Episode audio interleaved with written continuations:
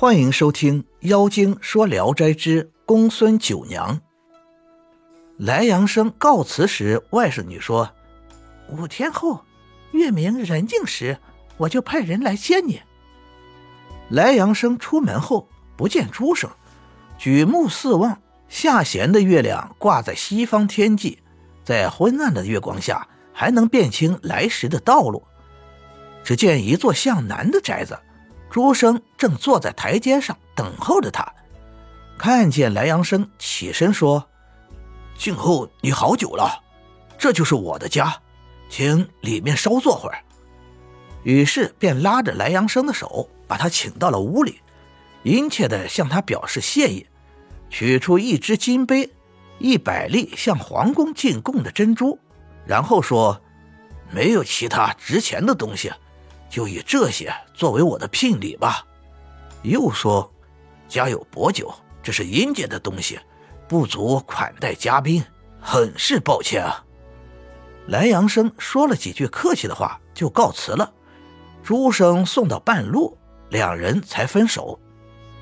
莱阳生回到住所，寺院里的和尚仆人都来问他。莱阳生隐瞒真情说：“说是鬼，那是胡说的。”我是到朋友家喝酒去了。五天后，朱生果然来了。他穿着整齐，手里摇着扇子，像是很满意。走进院子，老远就向莱阳生行礼。片刻，朱生笑着说：“您的婚事已经谈妥了，吉期就定在今晚，那就劳您的大驾了。”莱阳生说：“因为没有听到回信，聘礼。”还未送去，怎么能匆匆举行婚礼呢？朱生说：“我已代您送过了。”莱阳生很感激，就跟着他走了。两人径直来到朱生住处，外甥女穿着华丽的衣服，含笑迎出门来。莱阳生问：“什么时候过门的？”朱生回答说：“三天了。”莱阳生把朱生所赠送的珍珠。给外甥女作为嫁妆，外甥女再三推辞才收下。外甥女对莱阳生说：“孩儿把舅舅的意思转告了公孙老夫人，她很高兴，但她又说她已经老了，家里没有其他儿女，不愿将九娘远嫁。今晚让您到她家入赘，她家无男子，朱郎陪你同去。”于是朱生领着莱阳生就走了。快到村的尽头，有一家门开着。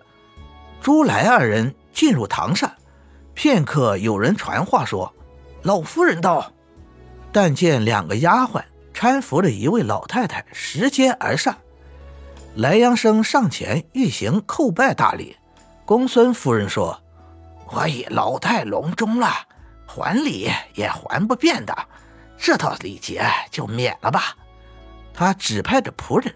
摆下丰盛的宴席，朱生又叫仆人专门给莱阳生另备了些酒菜。宴席上所陈列的菜肴无异于人世间，于是主人自斟自饮，从不劝让客人。一会儿宴席散了，朱生告辞回去。一个小丫鬟为莱阳生引路，进入洞房。只见红烛高照，九娘身着华丽服装。凝神在等待着，两人相逢，情意深长，极尽人世间亲昵之情。当初九娘母子被俘，原准备是押送到京城，至济南，其母难以忍受虐待之苦，就死了。九娘在悲愤中也自杀身亡。九娘与莱阳生在枕席上谈起往事，哭泣的不能入睡。便做成两首绝句：“昔日罗裳化作尘，空江夜果恨前身。十年露冷风林月，此夜初逢画阁春。白杨风雨扰孤坟，谁想阳台更作云？忽起缕金乡里看，血腥犹染旧罗裙。”天将亮，九娘敦促莱阳生说。你应该离开这里了，注意不要惊动仆人。自这以后，莱阳生天未黑就来，天刚放亮就走，两人恩爱情深。一天夜里，莱阳生问九娘：“这个村庄叫什么名字？”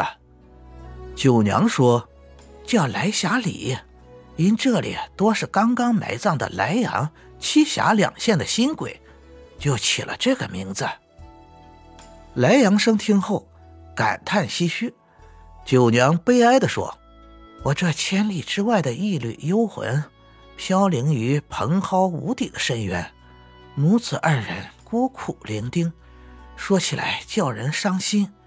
望你能念夫妻之恩。”收拾我的尸骨，迁葬回你祖上的坟地，使我百年之后也有个依托，那我就死而无恨了。莱阳生应允了。九娘说：“人与鬼不是一条路，也不宜于长久在这里滞留。”他取出一双罗袜赠给莱阳生，挥泪催促他离开。莱阳生恋恋的、凄然的走了出来。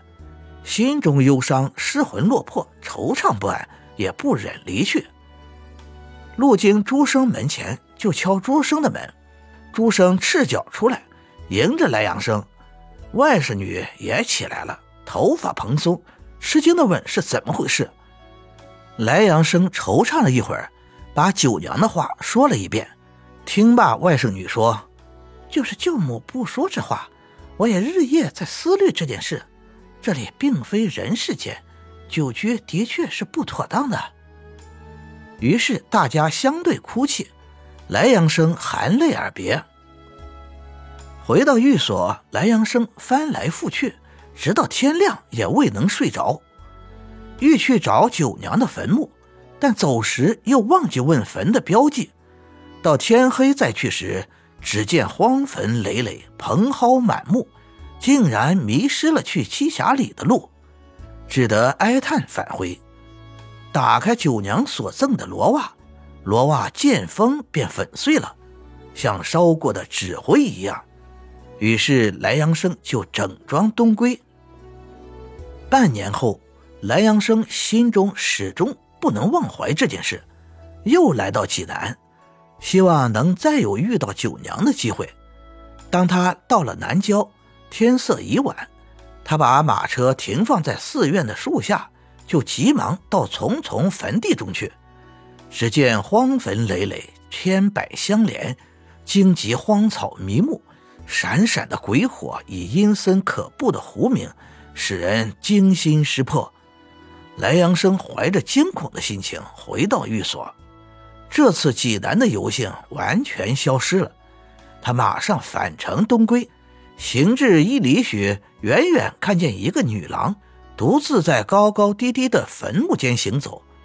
从体态神情上看，很像是九娘。莱阳生挥鞭赶上去，一看，果然是九娘。莱阳生跳下马，想与她说话，女郎竟然走开了，好像从来就不相识。莱阳生再赶上去，女郎却面有怒色，举袖遮住自己的脸。莱阳生连呼：“九娘，九娘！”女郎竟如青烟一样，飘飘然的消失了。感谢您的收听，您的支持是我持续创作的最大动力。如果喜欢，请点击关注。朋友们，我们下期再见。